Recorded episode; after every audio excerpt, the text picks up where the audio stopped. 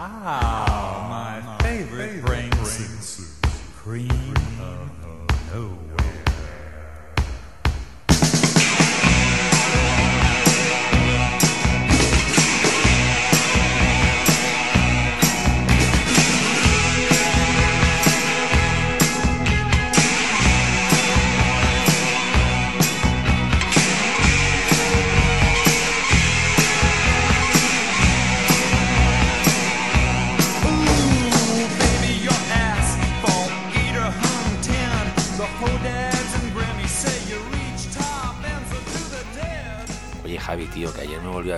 Viajar más allá del Sebastián Darbo y me, y me lo, y me lo pasé pipa, tío. Yo todavía no la he visto, tienes Que que... sí. Y viene, que viene con extras, tío, unas presentaciones, un making of. La verdad hay que verla, ¿eh? Tengo ganas de verla porque yo a, a, a Darbo lo vi por primera vez cuando presentamos los libros en Bolín. Sí, es verdad, me hizo Me una una sobre el persona- VHS. Me parece una persona bastante peculiar y creo que creo que hay que tengo que verla. Pero oye, ¿estamos hablando ya o no? Estamos sí, estamos en las ondas. ¡Ostras! Estamos, eh, Nos ha pillado aquí. eh, eh, ¡Estamos vivas! ¡Viva! Sí, qué susto has dado. Claro, es que, es que es muy raro porque estamos grabando. Hemos quedado hoy para grabar a las 11, que al final hemos quedado a las 12 y hemos empezado ahora a la 1. ¿Sabes? y nunca hemos Estamos- es un poco raro, ¿no? Sí, porque siempre grabamos después de la, por la tarde, después de, De haber tarde. comido. ¿Sabes? Y ahora estamos como raros, ¿no? Yo estoy aquí todavía con mi café, con mi segundo café del día. Sí. ¿Dos cafés? No duermes hoy ya, ¿eh? Hoy no duermes, Javi. Porque el primero era un cuadro. Estaba muy mal lo que me tomé Pero a ver, mañana. ¿quiénes somos? Eh, Yo soy Xavier Pons y yo soy Javier Parra. Y estamos vivas Y estamos vez, ¿eh? vivas, y sí. ahora sí que hemos empezado. ¿eh? Estamos vivas, pero ¿a qué precio?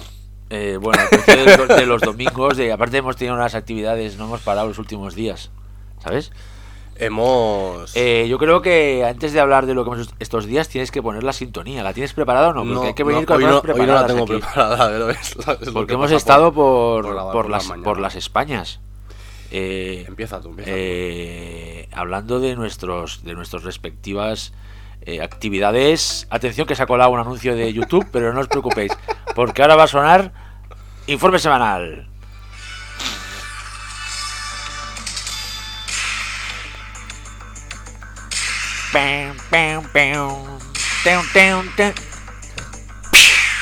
Mira, el látigo.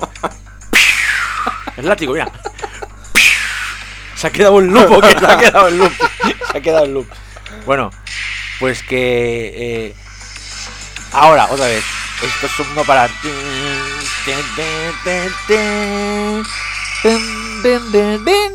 Bueno, ya está. Vale, muy bien. Eh, Porque hoy el informe semanal es... Hemos, hemos venido a hablar de nuestras sí, cosas. si nos ven un poco espesos o raros es por la hora en la que estamos grabando el podcast y que estamos constipados también. Pero Sí, vale, no, no- no penséis cosas, no, pen- no penséis cosas raras. Eh, yo estuve en, eh, hemos ido de gira eh, y yo estuve en el Sombra del Festival Sombra de Murcia, un festival de terror muy majo en el que fui a hacer un, un marea nocturna con mis compis Ángel y Jordi.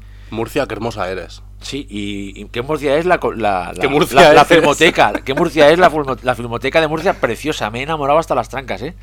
Queremos, yo quiero hacer ahí un Estamos Vivas en directo en la sala grande de, la filmoteca de Murcia. A mí me trataron muy bien, nuestro amigo Mar también. Desde aquí decimos que estamos abiertos a todo tipo de Colaboraciones, de sí, colaboraciones. invitáis. Podéis escribirnos al, para ahí. al mail, que esto no lo he dicho nunca, estamosvivaspodcast.gmail.com ¿Tenemos un mail? Sí. Ostras, ahora me acabo de enterar, tío. Pues escríbenos. Sí, porque para hacer la cuenta de Twitter y todo Di- eso. Dilo otra vez, el mail. Estamosvivaspodcast, todo junto, arroba gmail.com. Y ahí nos podéis escribir también para cualquier eh, peticiones, eh, quejas, eh, fotos Para subidas de tono, fotos bajadas de tono, Sí, eso no, todo- para todo lo que queráis. Eso mismo. Y más el, el- el- el mail de, de Estamos Vivas. O Y también, en, en- ya que estamos en nuestro Twitter, estamos vivas pod, También. Muy bien, muy bien. nos anunciado muy donde bien, también estamos en. Letterbox, estamos vivas. Estamos, ¿Dónde estamos? Aparte de estar vivas, estamos en muchos sitios. Estamos en muchos sitios. Y si no, pues en nuestros perfiles personales, Xavi Sánchez y Xavi Pargon. Eh, sí. que ahora me he hecho TikTok también. También, est- estás empezando ya. He Y, empezado y- en TikTok. Y bien, ¿verdad? Y por tu viaje a. Roma, que ahora nos contarás. Bueno, nos sí. contarás también más al final de Al tu viaje a final, Roma. a ver, para que os enteréis de cositas que he visto Sí. en Roma, vais a Pero nos vas, a, el capítulo nos vas a explicar final. todo lo que has visto en Roma, no, hay cosas que no las vas Hay a cosas que no las puedo puedes explicar. Vale, Eso te iba a decir. Pero bueno, No es el tipo de programa, la verdad. que eso, en el Sombra muy bien. Eh, pude ver Vampir, musicada en directo, que fue una pasada porque la pantalla grande de la. de- es grandiosa, la pantalla de la Filmoteca de Murcia, estaba el cine lleno. Eh, pude conocer a Lone Faerch, que había hablado muchas veces con ella por teléfono por cosas de estas, cosas de extras que hago a veces para DVDs y Blu-rays. Una, una tía súper maja. Lone Faerch, una de mis bolleras censuradas favoritas del, Sí. del cine de terror. En, en la, noche, no- la noche del terror ciego. ¿verdad? La escena esa en. ¿no? En la- en el- Ujú. ¿Con quién, quién era ella? ¿Marlene Arpón? No. No me acuerdo quién es. No me acuerdo, es que ahora, ahora estamos espesos hoy. Una, una mujer fantástica y la verdad es que recomiendo mucho a toda la gente que pueda irse ahí en el próximo Mo- Sombra, el año que viene, que se pase un fin de semana ahí porque, porque se lo pasará muy bien. Es un festival muy familiar en el mejor de los sentidos y que está todo muy cerca, o sea, todas las, todas las sedes.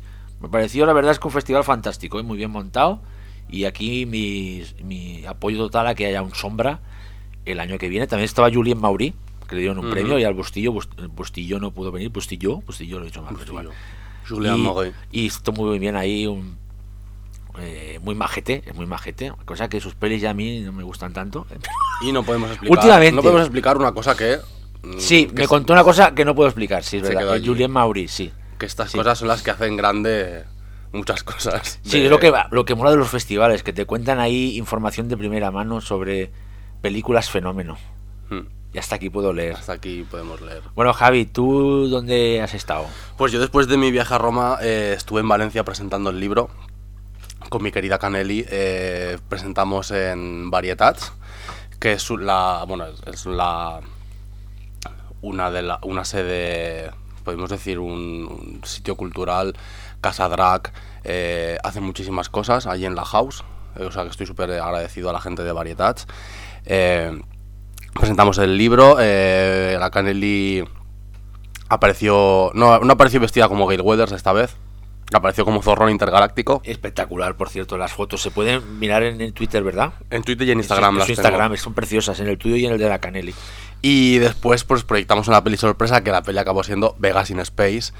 Y bueno, es que fue, fue un escándalo. Fue, fue una maravilla ver Vegas in Space ahí en, en esa pantalla grande. Y a la gente le gustó mucho. Y firmé muchos libros y me lo pasé muy bien. Y luego para noche me emborraché. Y de hecho, eh, perdona que te corte, eh, vamos a ir a ver Vegas in Space aquí en Barcelona también, ¿no? Eso Eh, quiero a- decir- lo que, lo- quiero que- decir a que nuestras quiera se venga, oyentas. que se venga, estaremos por ahí. A nuestras oyentas. eh, no, no hemos tenido nada que ver, pero es muy fuerte Es casualidades, que sí. de repente el domingo, día 10 de abril, o sea, que este- el programa este ya estará publicado base durante esta semana, que sepáis que la Filmoteca de Cataluña va a proyectar a las 7 y media de la tarde, dentro del ciclo Carta Blanca a Nazario, Vegas in Space. Eh, esto es una cosa inaudita. Sí, aparte parece que es un DCP, o sea, que parece una restauración. Yo esperemos. espero que sea la copia restaurada, porque la peli se restauró en, en 4K, o no sé si en 4K o en 2K hace un par de años. Yo espero y deseo que sea esa copia, si no, da igual. Pero que sepáis, amigas de Barcelona, que. mm, o sea, esto es una. un- va a ser historia de historia de España. Sí, sí, sí, sí. sí. Que la, la filmoteca proyecte Vegas in Space. sí, y gracias a Nazario, claro. Gracias- sí, Nazario, gracias a Nazario, que, que claro. la- que- que todo el ciclo es la hostia. Sí, o sea, sí, que el dibujante. También proyecta eh, bueno, Dust in the Last. Somos muy fans. o sea, Last, lo- Dust- Last the de, de Doll también, esa The película Doll. muda que es una de las primeras, ¿no? De, de las sobre hombres que se obsesionan con mujeres con apariencia de muñeca. Qué maravilla. Pues eso, es que, que- sí, os sí. queda apuntad la fecha, el 10 de abril eh, a las 7 y media de la tarde en la Filmoteca de Barcelona. Y, mm, ¿y qué más? Pues ya está. Pues hiciste una Ah, ponencia, sí, luego- tu primera porque sobre el Screen Quiz. A ver, Javi, por favor. Sí, sí, se me olvidaba. Es que claro, me pasaron, fueron muchas, muchas buenas sensaciones.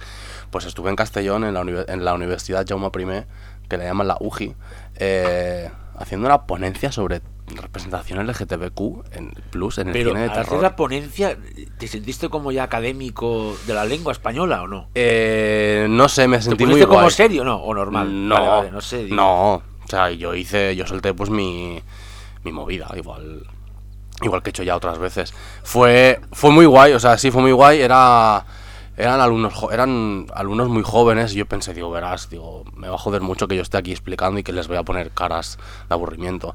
Y bueno, vi bastante, no sé, que la gente parecía interesada y muy guay, todo muy bueno, o sea, muy agradecida y ojalá pues, pues seguir haciendo una ruta por las universidades de España, así que cariños, aquí estoy, me podéis escribir.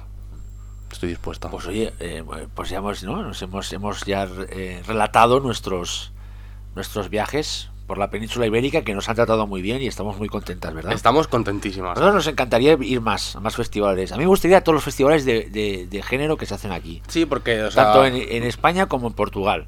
O sea, porque son los que nos quedan más por lo del. Motel X, ¿no? Sí, Motel X, Motel X es una de estas asignaturas pendientes.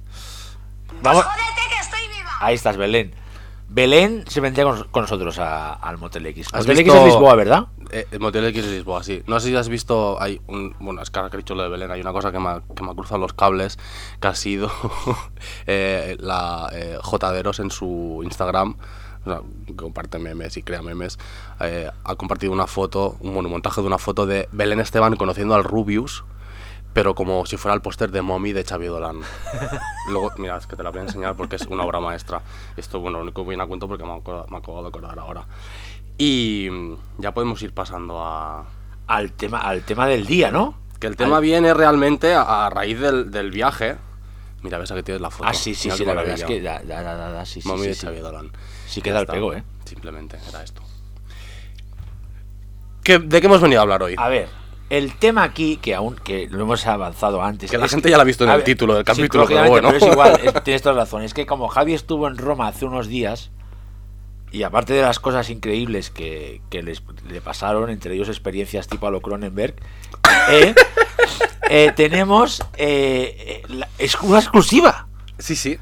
que es que Javi ha podido ver ya Occhiali, lo diré bien, mira, Occhiali Neri de, atención, Dario Ar- Argento. No, no, Dario Argento, Dario porque Argento. no digáis Darío Argento, Es no, no, Dario. es Dario, Dario. Dario. Igual que hemos logrado que mucha gente de la comunidad hispanohablante Sí. empiece a decir bien por primera vez en su vida Tabi Hoopa, vamos a conseguir que esa misma gente empiece a pronunciar bien el nombre de Dario Argento. A partir de ahora tenemos que conseguir que, por, por poner un ejemplo, ¿eh? que en el próximo festival de Sitges, cada vez que yo escuche a alguien hablar de Dario Argento en las colas, diga eso, Dario Dario, Argento. no diga Darío, porque ya está bien, porque no es Rubén Darío, No, no, claro que no. no es, Rubén Darío, ¿entiendes? No, es Dario Argento. ¿Sabes? Venga. Pues eso que he visto, Occhiali O- Neri. Eso mismo. Pero entonces, vamos, entonces, como he visto Occhiali Neri y Javi, y parece ser, avanzamos, ¿no? Avanzamos. Que se puede ver, no es Sí. tan, eh, no es tan decepcionante como No es Drácula ul- 3D, Vale, no es Diallo. vale, pues menos mal. menos mal. Pero hemos decidido, vamos a hablar. Pero claro, no es Sí. Fenómena, no es. eh, No, eso ya nos olvidamos, sí, eso nos, es nos- eso nos, evidente. nos olvidamos ya. A raíz de, de est- de- de esta, de, de esta exclusiva de Javi, hemos decidido dedicarle el programa a Dario.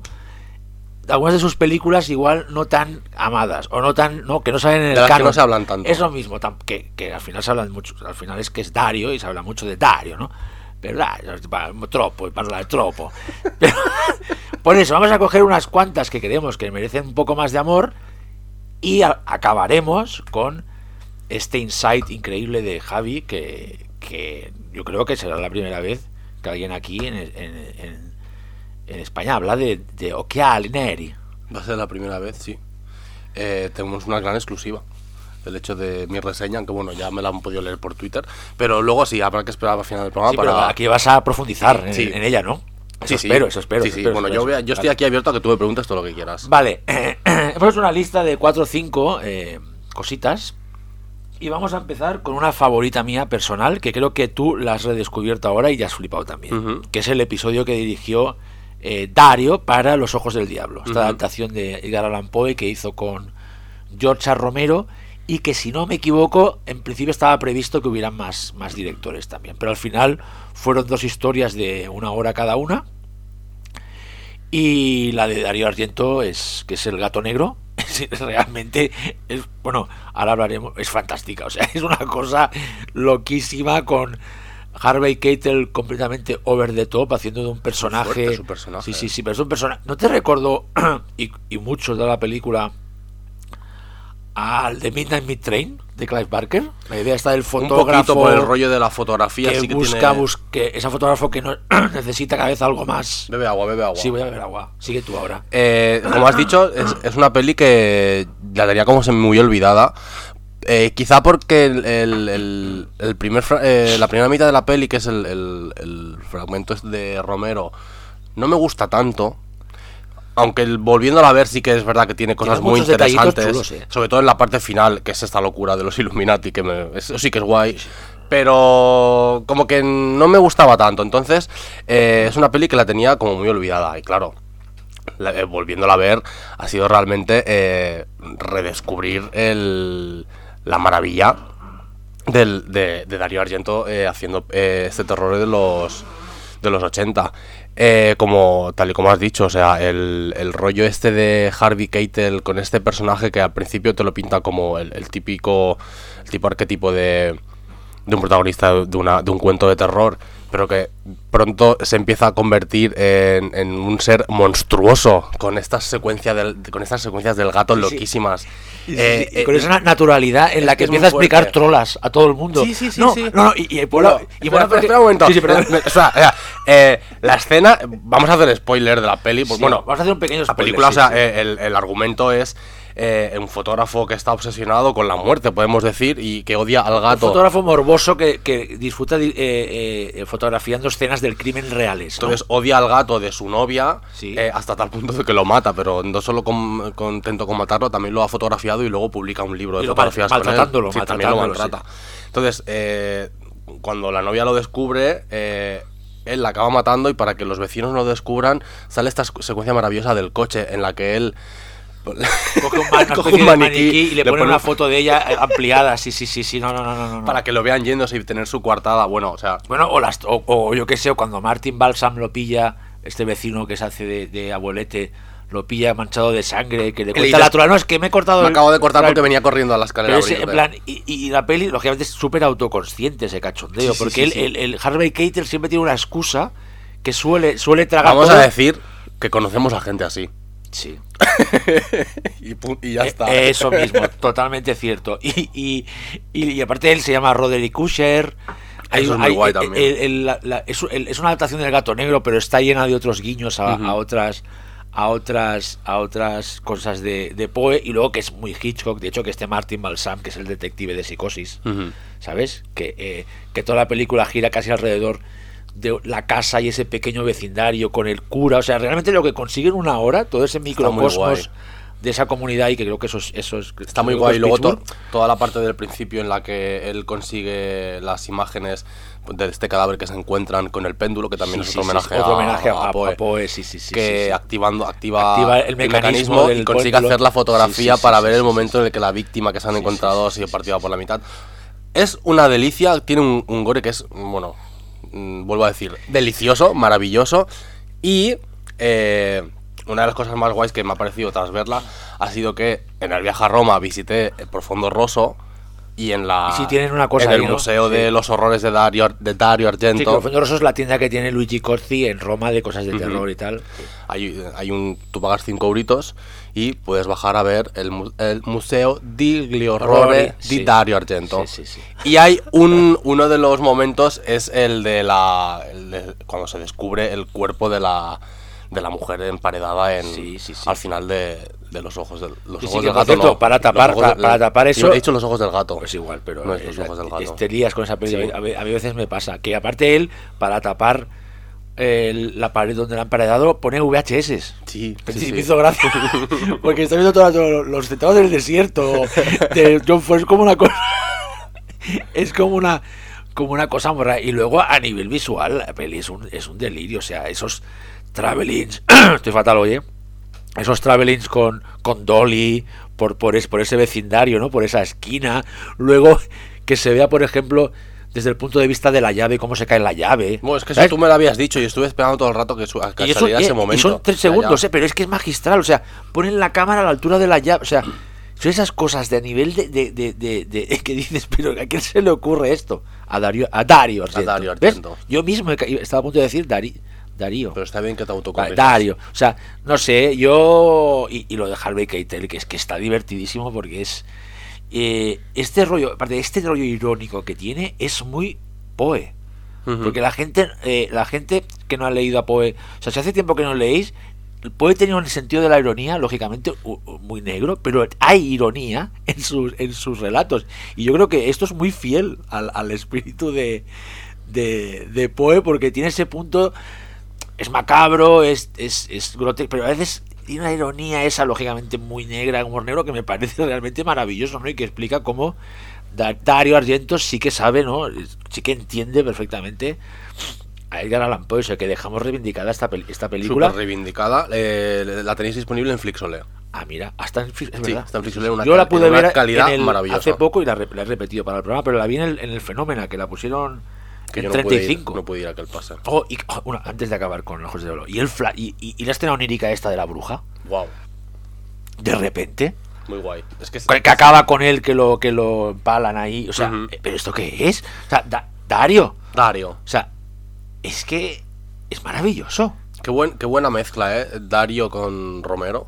Sí. Bueno, ya sabes, eh, Down of the Dead. Ahí Ya, ya. tenían que haber hecho más cosas juntos, ¿no? ¿No? Sí, yo creo que también el tema de...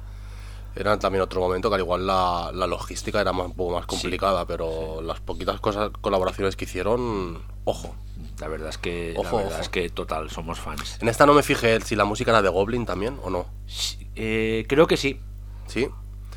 Porque en la creo que en una de las próximas que vamos a hablar No. sí que me pareció guay que fuera Goblin, que era no, algo que no me esperaba. Sí, bueno, en- en- en- sí.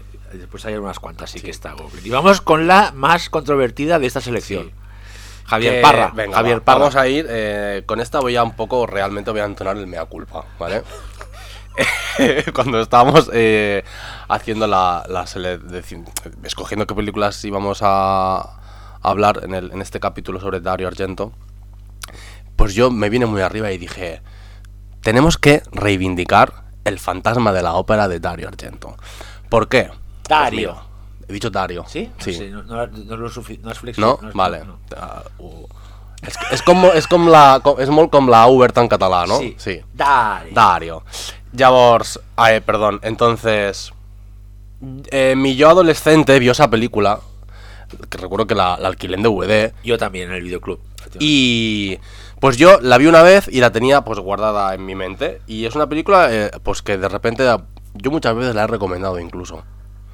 He sido, he sido ese tipo de persona que ha recomendado, ah, pues el fantasma de la ópera de Dario Argento no está tan mal. Eh, quizá porque era como una, una en mi cabeza, era una rareza de estas de, que salieron después de que en los 90 se empezó como esta nueva oleada de los monstruos góticos, después de Drácula, Lobo, Frankenstein, etcétera, y me parecía curioso por reivindicar siempre el fantasma de la ópera de Dario Argento. Yo tenía en la mente eh, que creo que es una cosa muy guay de la peli, que después de volver a verla diría que es lo único guay de la peli, que es, es cómo reformula el arquetipo del monstruo con este Julian Sands, con las ratas, que es muy sexy, hay que decir. el- es literalmente el niño rata. Sí, total, totalmente. Porque no está disfigurado ni nada. Que es, es muy guay, es como veo guay que tire por ahí la cosa, pero claro. Yo realmente es verdad que es una película que de, de unido, Es- de unido que se dice en catalán, pero eh, sus momentos buenos para mí justifican que la reivindiquemos. Para mí no, ¿eh? Para, mí, sí, para o sea, mí sí. más, la pues, si la, pues si la elegiste tú. Ya, ya, ya, ya lo sé, pero por eso es que la estaba volviendo a ver y estaba pensando. Eh, eh, pero ¿en Te has equivocado, sí. ¿En qué momento? Eh, hay muchos. Primero, eh, bueno, a ver, es una de. Otra de estas muestras de que realmente Asia Argento, pues la pobre. Aquí muy bien no está. es verdad. No, yo creo está que- muy regular. Yo creo que en, la- en la- en las, en las anteriores que hizo so, Trauma, Trauma, ¿no? Creo que sale también. Sí, y- en el síndrome de Stendhal. Yo creo que ahí está bien. Aquí. Aquí está fatal. Luego, o sea, por ejemplo- aquella- eh, es que Julian Sanz aún, pero tampoco es que esté muy bien No, aquí no. la gente. Claro, la tienes que poner a ella como cantante de ópera. Cariño, no puedes hacer a menos que. Ya sé que tú no eres cantante lírica, pero no puedes hacer a menos que los movimientos de tus labios estén sincronizados con los, con los de la música. Un lip sync bien, bien hecho de toda la vida. La verdad es que esos momentos sí Eh, que dan un poco luego de todo- cosilla, dan cosilla. Todo. Es que me recordó a. que ya te lo dije. Parecía una, una producción de José Luis Moreno. Madre mía, eso, son, eso es decir muy poco de Y ella. encima es ¿eh? larguísima. Sí que dura casi dos horas, creo. Eh, no, me pareció pues que bueno, que a ver, que todo el mundo pues se puede revisar y que bueno, que mi yo adolescente no pues había cosas en las Yo, que no yo la recomiendo. Sí. Yo, yo, ahora después cuando No, que, la- claro, que los claro. oy- que las oyentas pues nos, nos- Vais a tener se pongan de un lado del uno o del otro. Mira, queremos- esta vez ¿Eh? en lugar de ponernos iconos que al igual nos podéis poner el icono de las dos máscaras, como va a ir la Sí, es cosa verdad, es verdad. Sí, es Eso está guay, sí. nos vais a tener que decir, Es o a lo mejor icono. hacemos una encuesta y todo.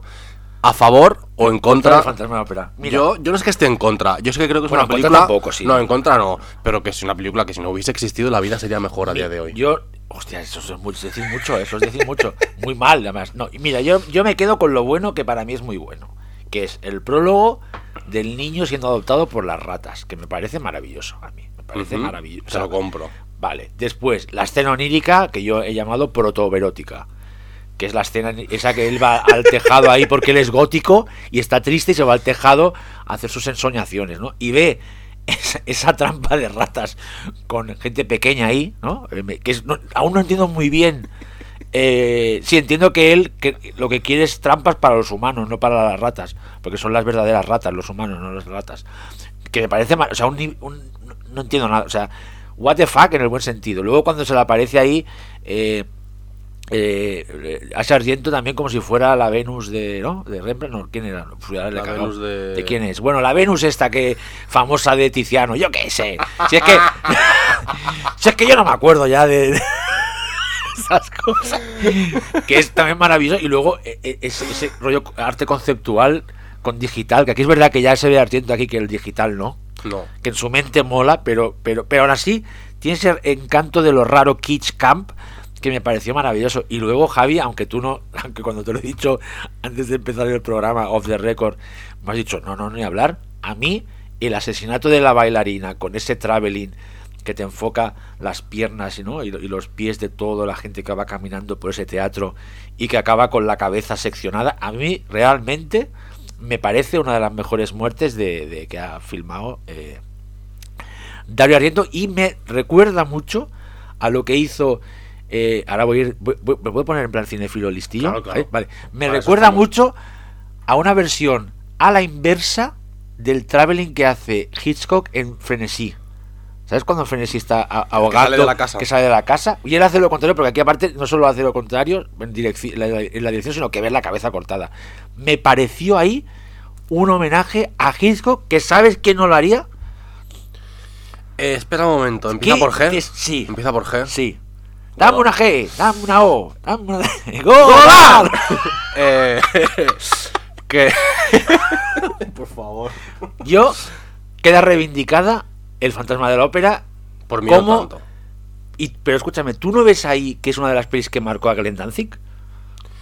Es que tiene mucho... Eh, Julian Sands además es el protagonista del, del, del, Sí, sí. del, del Spaghetti Es Western de no me- terror. no me extrañaría que fuera... Death la- Rider, ¿no? Death, no sé cómo se llama. No me extrañaría que fuera la, adaptación del fantasma de la ópera favorita de Glenn Danzig. O sea, Sí. no, me, no me extrañaría ¿no nada. crees que por eso ya le podías poner una estrella más? Es que le puso una y media. Una y media. Es que ya más no le puedo dar. y media, Javi, Dios mío. Es que es muy mala, no, en serio. Pero ahí fuiste a hacer daño, ¿eh? No, no, eh, bueno, bueno, al daño hubiera sido media Mira, estrella. yo, sincera- También tengo que decir una Sí. cosa, que también te lo he comentado. Eh, después del mal sabor de boca, me puse El fantasma de la ópera de Robert Englund, la del Sí, 89. sí, con el Kevin Jagger por ahí también haciendo el maquillaje. No sé Ujú. si se le acabó codirigiendo con el Dwight Little, ¿no? Dices. y, y la cosa es que fue peor el remedio que la enfermedad. Hombre, el fantasma de la ópera de Robert Englund, yo la recuerdo, sí, muy normalita. es, es un es un ñordo bien grande, ¿eh? Que, que tiene tiene alguna cosa interesante que tampoco es muy muy muy original porque el rostro de Robert Englund como, como fantasma es mm, Freddy Krueger maquillado al 50%. Sí, porque es que es el mismo maquillador, me refiero. Sí, y luego sí. tiene, eh, aparte se nota que querían ahí explotar al máximo eh, la figura.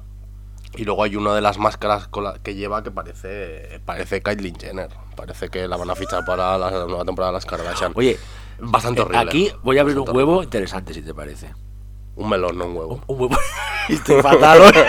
Mira, soy- Bueno, y si lo, yo lo digo como quiero, como estoy, ¿eh? de lo de la Venus de Tiziano, no sé qué, que es que realmente, si te miras la carrera Robert Englund posterior a Elm Street, hostia, ¿eh? porque antes sí que tiene cosas chulas. Bueno, mira, salvo Street, pero, leyenda urbana. Sí, pero, pero en general, No, en general. hostia, ha tenido muy poca suerte eh, el Tito Robert. Bueno, es- no, no es poca. No, la cosa es el problema es cuando le dices sí a todo. Que Pero yo entiendo que tiene que trabajar, pero- pero es raro. Es un poco lo que le pasa a Bárbara Crampton. sí, que está bien, o sea, que, yo- está muy bien. lo a mí me gusta mucho que la, sí, a mí me gusta mucho que la gente de la tercera edad trabaje, pero no sé. En la tercera edad. Bárbara ver, Perdón. A ver, Bárbara Canto, sí, tercera, es que también.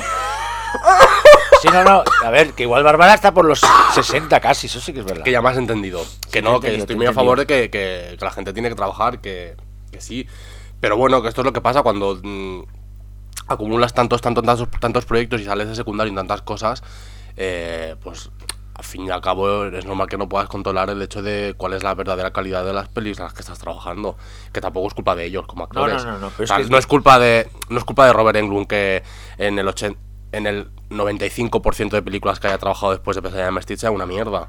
No es culpa Es que suya. aparte, él es buen actor. Claro, él está bien. O sea, él- él- la él- cosa- el lo bueno es que él, sabemos que él es buen actor por lo que hemos, ve- em- lógicamente por Freddy lo que hizo antes del primer de la primera Mm. me refiero él está bien siempre, pero bueno, bien, pero bueno, en es una pena productos- no que ojalá le dieran un papel así algo guay al final de su carrera no como para para no sé que no hace falta porque este tío ya será inmortal eh Sí, sí, para siempre, o sea, no, no le hace falta hacer otra cosa. pues eh, aquí ha quedado nuestra Sí, nada, ¿no? que yo no recomiendo fantasma de la ópera de Dario. Y ahora vamos con una película que sí que nos une a, a las dos Mm. mucho, mucho, mucho, mucho, mucho, mucho, que es el mítico retorno al Yalo que hizo Yalo, que hizo Dario en, el 2001 con Insomnio, que también la alquilamos en el, en el videoclub. Yo realmente no he, no he hecho la investigación, no recuerdo si llegó a estrenarse en cines, podría ser, ¿eh? Siendo una peli de Dario Argento, quizás sí. Aquí ahora- diría que no, ¿eh? no te suena, ¿no? Entonces, No, no pues, me suena. directamente a vídeo fue, pues vale.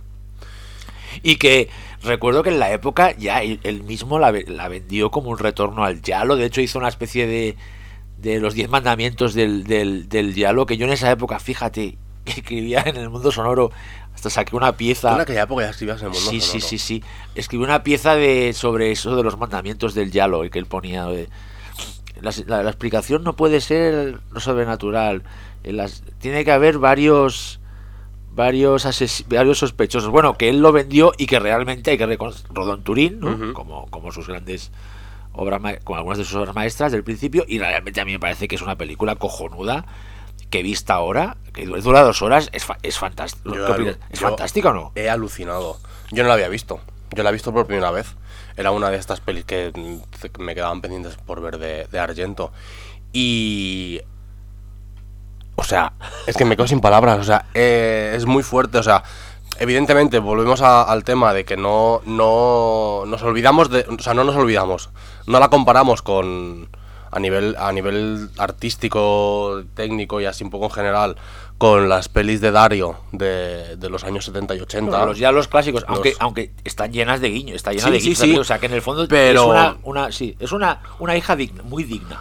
Pero, joder, o sea, es, es, es id- idóneo que él la vendiera como, como su retorno al Yalo, porque es que es eso, o sea, es, eh, podríamos decir, el- uno de los mejores neo-Yalos que se han hecho nunca. Sí, sí. Porque ya siendo del, del 2001, aunque sea dirigida por él, es un claramente es un neo-Yalo.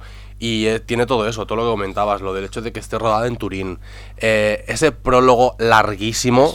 eh, con las dos muertes, con la que tiene la, dos la- muertes. la de- en la- en la- en la- en la del tren que es Que magistral. tiene, cuando o sea- ella, cuando, perdona que te corte, cuando ella se esconde en, la parte esa del tren donde se unen los dos vagones, esa, esa parte como dirías, como de, de goma, ¿no? De es que es, ma- es magistral, o sea, eso es una de esas imágenes y ella sacando el ojo ahí, los ojos, el ojo para ver si está el asesino, es que es maravilloso.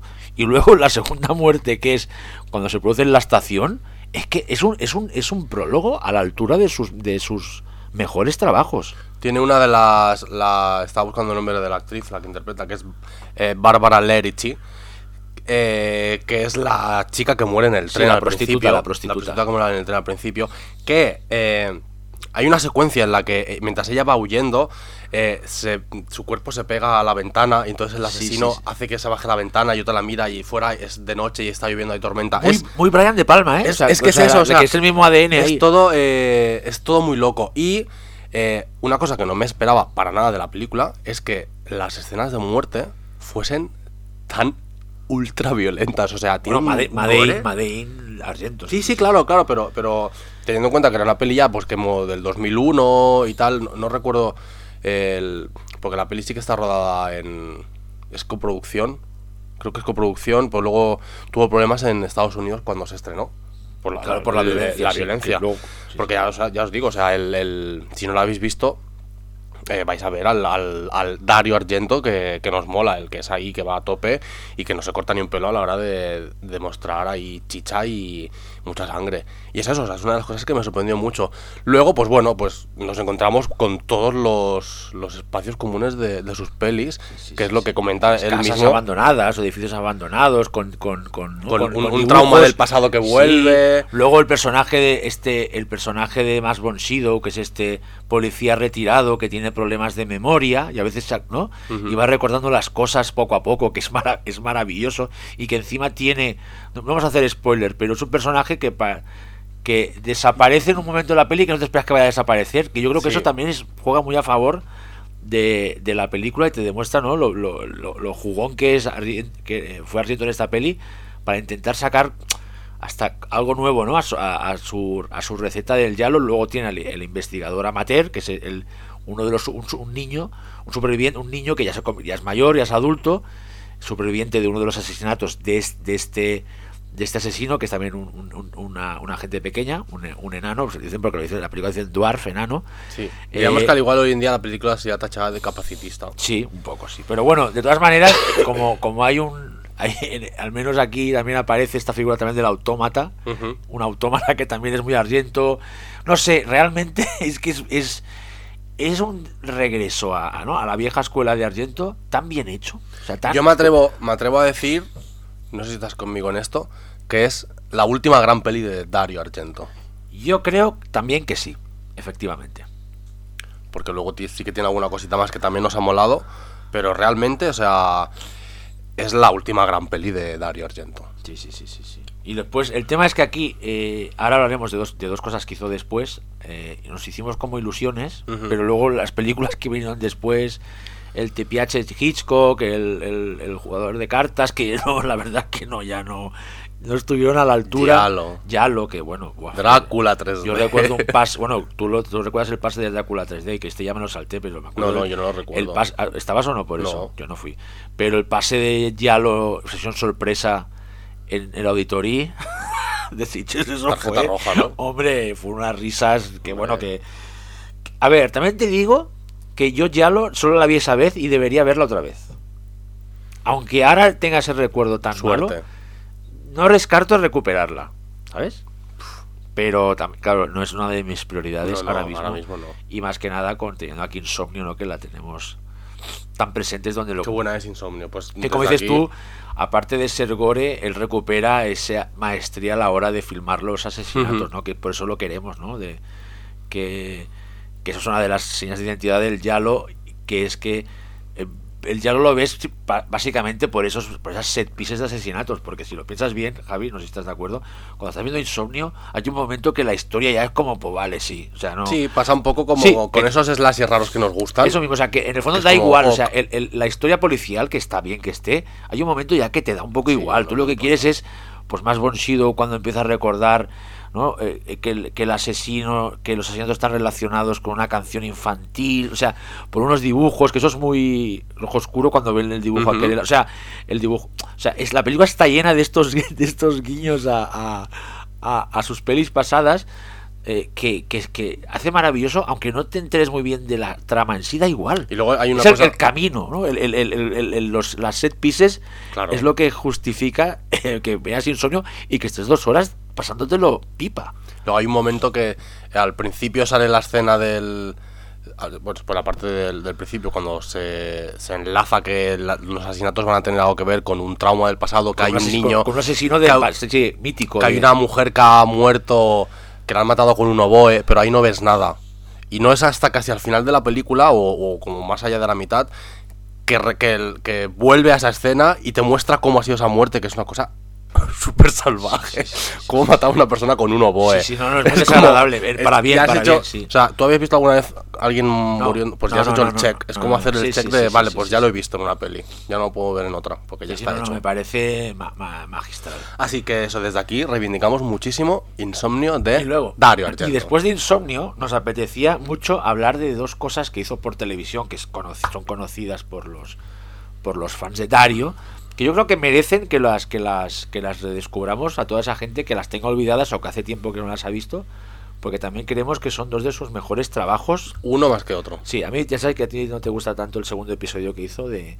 Estamos hablando de Master of Horror, los episodios que hizo. Sé que Pels no te gusta, pero tanto Jennifer como Pels son dos cosas bastante chulas. Ahora, ahora hablaremos ya de Pels, pues no tanto para Javi. Pero que también nos hicieron recobrar ¿no? la, la fe en, en- en el, en, el, en el mejor Dario, ¿no? En esa, esa, época, esa época maravillosa de, de, si me permites, Javi, de Masters of Horror, Qué guay. que fue como, ojalá ahora tuviéramos un show como Masters of Horror, que a veces es verdad que los episodios eran peores o mejores, pero la idea de, de gente de ese calibre haciendo especiales de una hora, de que eran casi películas de una hora realmente, ¿no? Me pareció una idea maravillosa y recuerdo cuando te- con esa- en esa época pre- eh, que ya había internet, ¿no? Que era acabaron siendo editados, pero hay que reconocer que al principio algunos los conseguimos pues bajar, pues descargando y tal. Esa, esa excitación de saber que cada semana había un nuevo capítulo, ¿no? De, de- Ya, fue muy guay. ¿Te acuerdas? Yo lo recuerdo porque era fue fue pues en aquel, en aquel momento en el que estás ya ahí yo hablo yo de mi generación siendo ahí como súper fan del terror y yo lo recuerdo como un mega evento eh, que creó como mucha hoy en día pues que hubiera creado como mucho hype también yo creo bueno no lo sé Sí, sí, yo creo que sí, sí, seguro, porque seguro. coño o sea tenemos que recordar eh, era el regreso de Don Coscarelli John Carpenter Joe Dante John Landis. John sí, Landis. sí, es que muchos- eh, estaba Takashi Miike. eh, estaba, sí, Dario Argento. Es que es muy fuerte.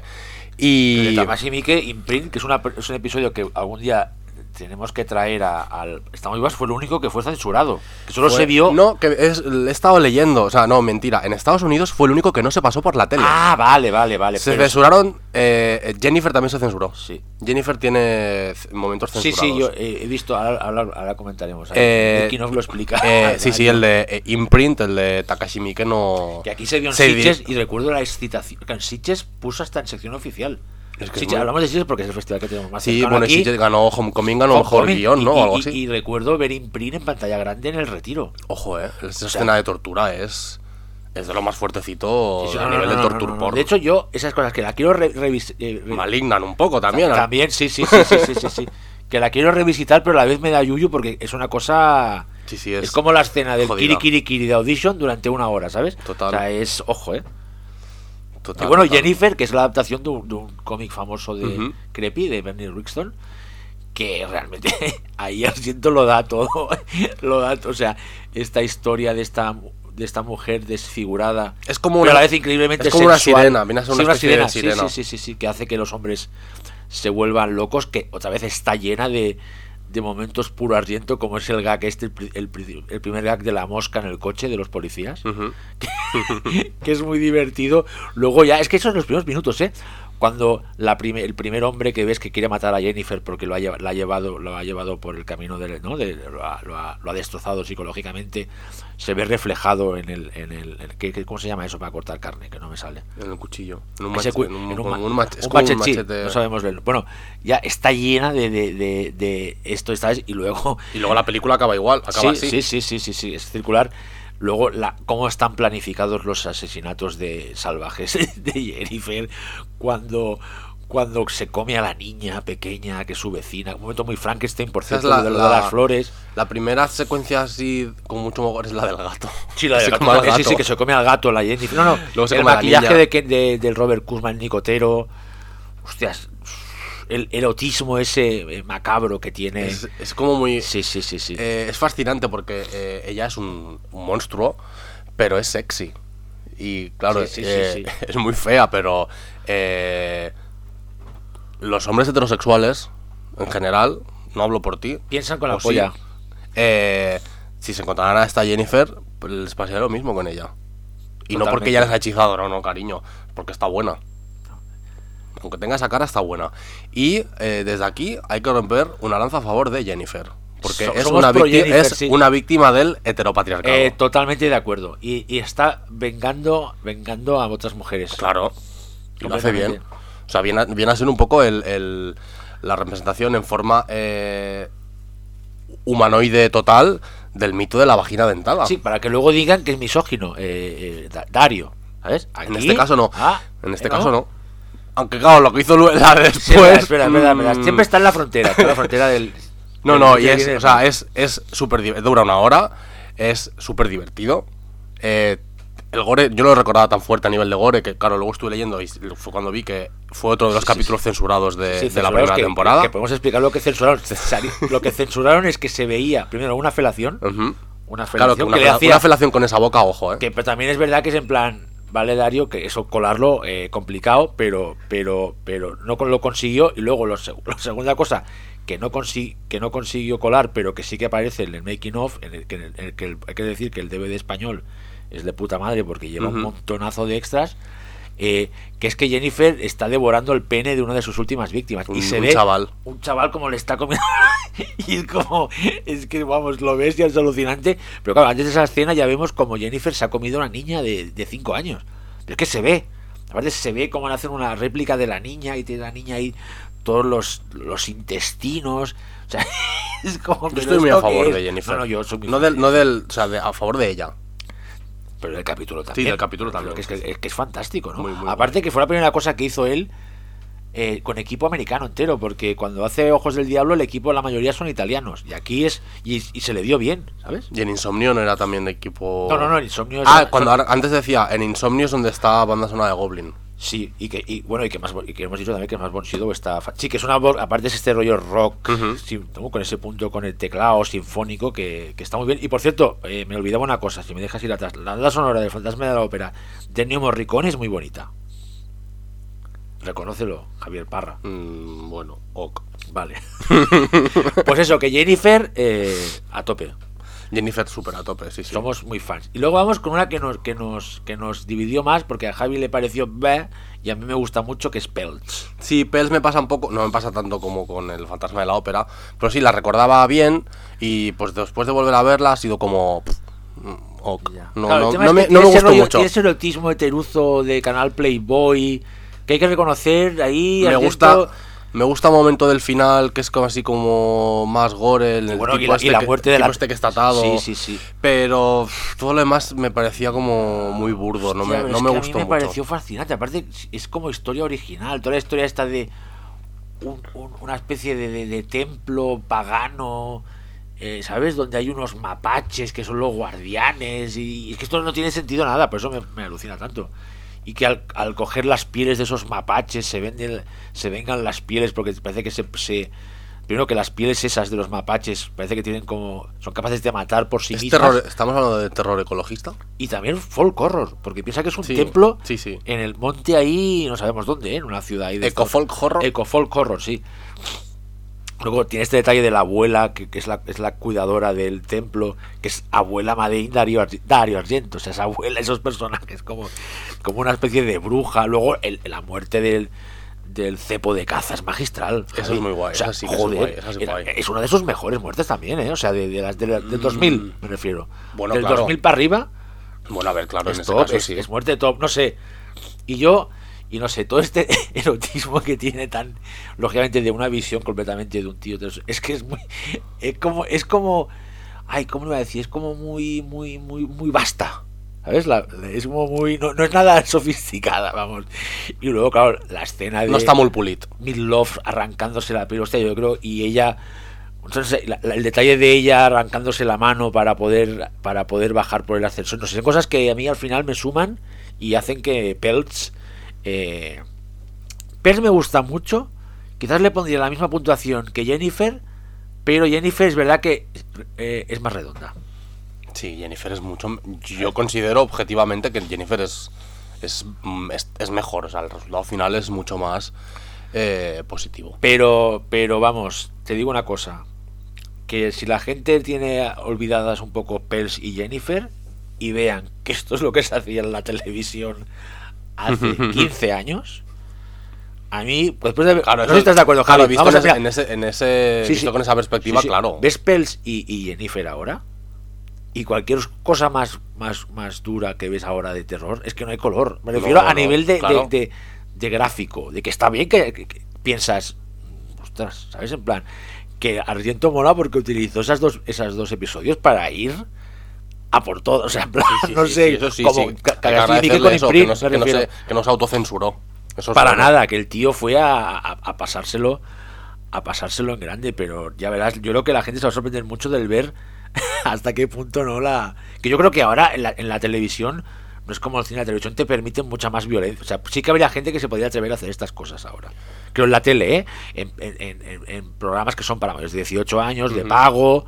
HBO ya lo tiene algunas series de terror que van a. Van a o de, o de O bueno, hemos visto en Netflix a, en, a Nikan Tosca con presentándonos a una chica que le hacen un fis, Eh, le meten el punto sí, por... cierto, cierto, cierto, por cierto, el- cierto. Por eso te por digo, ¿no? Que, pero que ojalá más gente cogiera el testigo ahora de, ¿no? de, de, de, de, de, Argento estos dos capítulos que de verdad que, que son una son una, una pasada. Y ahora vamos ya con la gran exclusiva del, del, del Vamos allá. programa, ¿no, Javi? ¿Qué te parece? O sea, explícanos un poco todo cómo fue ese día, eh, el cine que te que fuiste a ver Occhiali. A ver, yo llego a Roma, eh, sábado por la tarde, eh, me voy a, dar un paseo. vi el coliseo y se me cayó el coño al suelo porque me pareció increíble. Y estaba, estaba muy cansado del viaje y tal y dije, mira, he llegado aquí, tengo que ver mm, Occhiali Neri. Eh, solo se proyectaba en un cine de Roma, porque la película llevaba estrenada casi un mes. Solo quedaba en un cine, a- a- hacían un pase ese día, a las diez y media. Entonces, ¿yo qué hice? Pues yo me miré el mapita, yo me fui hasta allí, me saqué mi entradita. No te perdí. Bien, fácil. ¿no? Todo fácil, Vale, sí. vale. Eh, es- no es muy. No es muy. Roma no es una ciudad en la que sea fácil perderse, porque es, pues es una ciudad gigante. Eh, si tienes sen- media- medianamente bien el sentido de la orientación, creo que es, te sabes mover muy bien. Y. Pues. eh, tengo que decir que ahí me di cuenta que entiendo bast- bastante mejor de lo que me pensaba el italiano, aunque no lo hablo. Pero eh, leído y escuchado lo entiendo bastante bien. Eh, porque la película se proyectaba en italiano sin subtítulos ni nada, a pelo. ¿Había Eh, gente en la sala? La sala estaba llena, pero debo decir que era una sala minúscula en la que éramos, creo, 30 personas. Bueno, pues ya es gente. Para que Sí, sí. lleve un mes la peli. Un sábado a las 10 y media de la noche. Pero eso es mucha gente para una peli que llevaba un mes. eh, Y bueno, eh, ¿qué decir de Occhialineri? Esto ya lo había comentado en redes. Evidentemente no es, no es el, re- el regreso del Dario Argento de, por ejemplo, Insomnio, que acabamos de hablar. En- no, o sea, no se acerca a Insomnio. Pero no es Drácula 3D, no es Giallo, no es eh, estas cosas a las que nos había acostumbrado, por desgracia, últimamente nuestro querido maestro Deglio Horrori. Eh, la no voy a hacer spoilers, evidentemente. explica lo mínimo. Así Eh, que- la peli trata, empieza con una cosa muy guay, que es como, pen- pensé, qué cabrón el tío que está utilizando aquí sus cositas que le molan. La protagonista es una prostituta, eh, en la que, bueno, una de las primeras escenas es eh, ella yendo a mirar un- a ver un eclipse, entonces hay una escena como muy guay así de un eclipse y tal, que ya como que le molesta la vista y tal. Y un perturbado en una furgoneta la persigue. O sea, resulta que hay, unas, hay un asesino de prostitutas. Que la primera escena de la primera muerte que hay es bastante gráfica. Lástima que luego el. el- No el- están a la altura, ¿eh? No, el, el gore realmente luego hay dos momentos puntuales de gore en toda la película, que eso es lo que yo creo que se le echa en falta. Eh, que si hubiera tenido mucho más gore, la película hubiera sido más guay a nivel general. Y eh, después de perseguir a la protagonista con una furgoneta, tiene un accidente y se queda ciega. la película tiene una cosa muy loca que en todo momento eh, él está siendo irónico con, con lo que nos está presentando, porque la, la protagonista prostituta, ella sigue ejerciendo su profesión aunque sea ciega. Eh, entonces, en, en el accidente que ella tiene, ha matado a los padres de, de- de un chaval que es, si no me equivoco, es chino, que tiene un nombre que cada vez que pronunciaban el nombre en la sala, toda la gente se reía, que yo pensé, yo no sé si es porque no estoy entendiendo algo o porque a esta gente les resulta muy gracioso escuchar un nombre en chino. sí, cosas, misterio, no sé, cosas que yo pensaba. Entonces de repente ya como que al chaval lo adopta en su casa y van pues intentando averiguar mm, quién es la persona que les que, que está persiguiéndola porque hay de, de- determinado momento que la película deja claro que el nuevo objetivo, el objetivo a batir del asesino es esta prostituta que ha quedado ciega. Entonces de repente aparece Asia Argento, que es una chica que va a ayudarle a ella a ser ciega, es la que como su especie como de monitora. Sí, para que aprenda a caminar. Sí, todo esto. Eh, entonces, ya llega un momento de la película que es, antes de que, de la mitad de la película, llega un momento en el que la película es realmente es una película, para, al menos yo considero que es bastante autoconsciente de que, de que no te la tienes que tomar en serio. Yo creo que si entras en su juego, te lo vas a pasar bien. Yo me lo pasé muy bien viéndola, o sea, hubo momentos en los que incluso me llegué a reír. Eh, no porque sea una comedia de terror, evidentemente, no lo es. Pero es como muy, digamos, como muy juguetona con el espectador. Yo creo que esto eh, eh, Argento lo está, haciendo lo está haciendo a propósito. Y bueno, pues cosas a destacar, que esto también lo había comentado, que es más cercana a las pelis exploitation italianas que al propio, al propio. ¿Pero es un yalo? Sí. No, no, digas nada, vale, vale, vale, Bueno. vale, vale, vale, no digas nada, no digas nada, no lo digas nada. Hay una secu- yo solo voy a decir que, eh, bueno, o sea, no es, sí, no, no es spoiler. Hay una secuencia con unas, atento, con unas serpientes, así de repente, porque sí, que dije, eh, mira, cariño, esto es una estrella. Una estrella más, que decir. Sí, una estrella vale, más. vale. Eh, y bueno, eh, pues luego el desenlace es como ok, muy de. Muy propio de. Más de un thriller que de un giallo. Eh, yo creo que esta película, eh, si se proyecta, no sé si va a estar en Sitges. no, no lo estaría sé, a bien. ver, sí, lo más probable es que haga festivales a, Verla con mucha gente, o sea, yo creo que es una película que verla con gente te lo vas a pasar bien. Eh, bajemos las expectativas, no, no, no nos esperemos un Retorno a lo grande. Un eh, retorno sí, a lo sí, grande. Un, un- un insomnio, vamos, para hacerlo. Pero no es el desastre que fueron, como ya he dicho, el Drácula 3D, por ejemplo.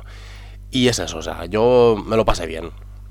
Me, me divertí mucho y pues la voy a defender, aunque no, sé, que, sé que no es una buena película. Es bastante regular, pero tiene esas cositas que dices, joder, qué guay. Yo creo que yo creo que tiene cosas que te van a voy a, voy a disfrutar. No, el tema es que, que Alineri, ya lo- creo que lo hablamos la última vez que hablamos de ella, que creo que la ha comprado Shader, o sea que Shader la va a emitir en octubre. Lo que pinta es que va a hacer ahora el recorrido por festivales de género, ¿no? Por todo Ojalá, sí, ojalá que sí. Ojalá, a mí me gustaría verla en pantalla grande, ¿eh? O sea, ojalá podamos verla en Sitges o en Molins o, bueno, en, en los festivales así importantes que se hacen aquí de, de terror. Ojalá, ojalá. O igual, Tiene un a ver si alguien la ha comprado, no sabemos si alguien la ha comprado por aquí. También hay que decir que tiene incluso a, a un tono como de intento de emular como unas como así como el torture porn hacia el no sé tiene son como varias cosas que, que yo Bueno, creo que pero es a su bola sí completamente. sí ¿no? hace Vale, pues totalmente está. a su manera yo creo que lo hace bien y pues eso que también lo que dijimos que haga ya lo que quiera Eso mismo, yo sí creo que esto lo hablamos también otra vez fuera del micro, que en plan, Argento ya, Dario Argento ya ha hecho todo lo que tenía que hacer. A mí eh, que tenga películas ahora como Yalo Drácula 3D, no me parece malo, me da igual, o sea, que la haga si quiere, no, no lo voy a exigir, ¿sabes? Ya no nos ha dado mucho. yo después de haber visto esta he dicho ¿Sabes qué? ¿Verdad Pues que sí? bien. ¿Sabes que a veces eh, ciertos directores, hombre, es que ya no es una, es una, una sombra de lo que fue, pero ¿y lo que nos han dado esta gente? Claro. Yo ya le da, yo me, me da igual, o sea, me da igual, me refiero, pues la veo o no la veo, es de las malas y ya está, no le voy a echar en cara nada. Yo ahora eh, a tope con lo que Neri, que haré. el título internacional es Dark Glasses Dark glasses. I, somebody has forgotten his Ray-Bans glasses. y Bueno, eh, nada vamos pues a eso. despedirnos ya otras que- cosas que me pasaban en Roma mejor ya Sí, no, no, bueno, no eso igual explicar. si nos viene en privado podemos explicarlas, ¿no? Bueno o y, no y nada, vamos a cumplir nuestra norma de intentar no pasar de la, de la hora, ¿no? Sí, o sea que a vamos, ver, pues- nos, pues vamos a ir despidiendo, ¿no? Me voy a despe- Vale, tú ves contando que yo voy a hacer el Estamos Vivas desde lejos. Eh, nos tenéis que poner al final eh, en, el, ca- en el episodio de hoy, el- los iconitos de las mascaritas y también decirnos si estáis a favor o en contra del fantasma de la ópera de Dario Argento. Y nada más, cariños, que muchas gracias por escucharnos en... Y eso, que nos podéis oír en Spotify, en iVoox, en Apple Podcast, etcétera, bla, bla, bla, y que os queremos.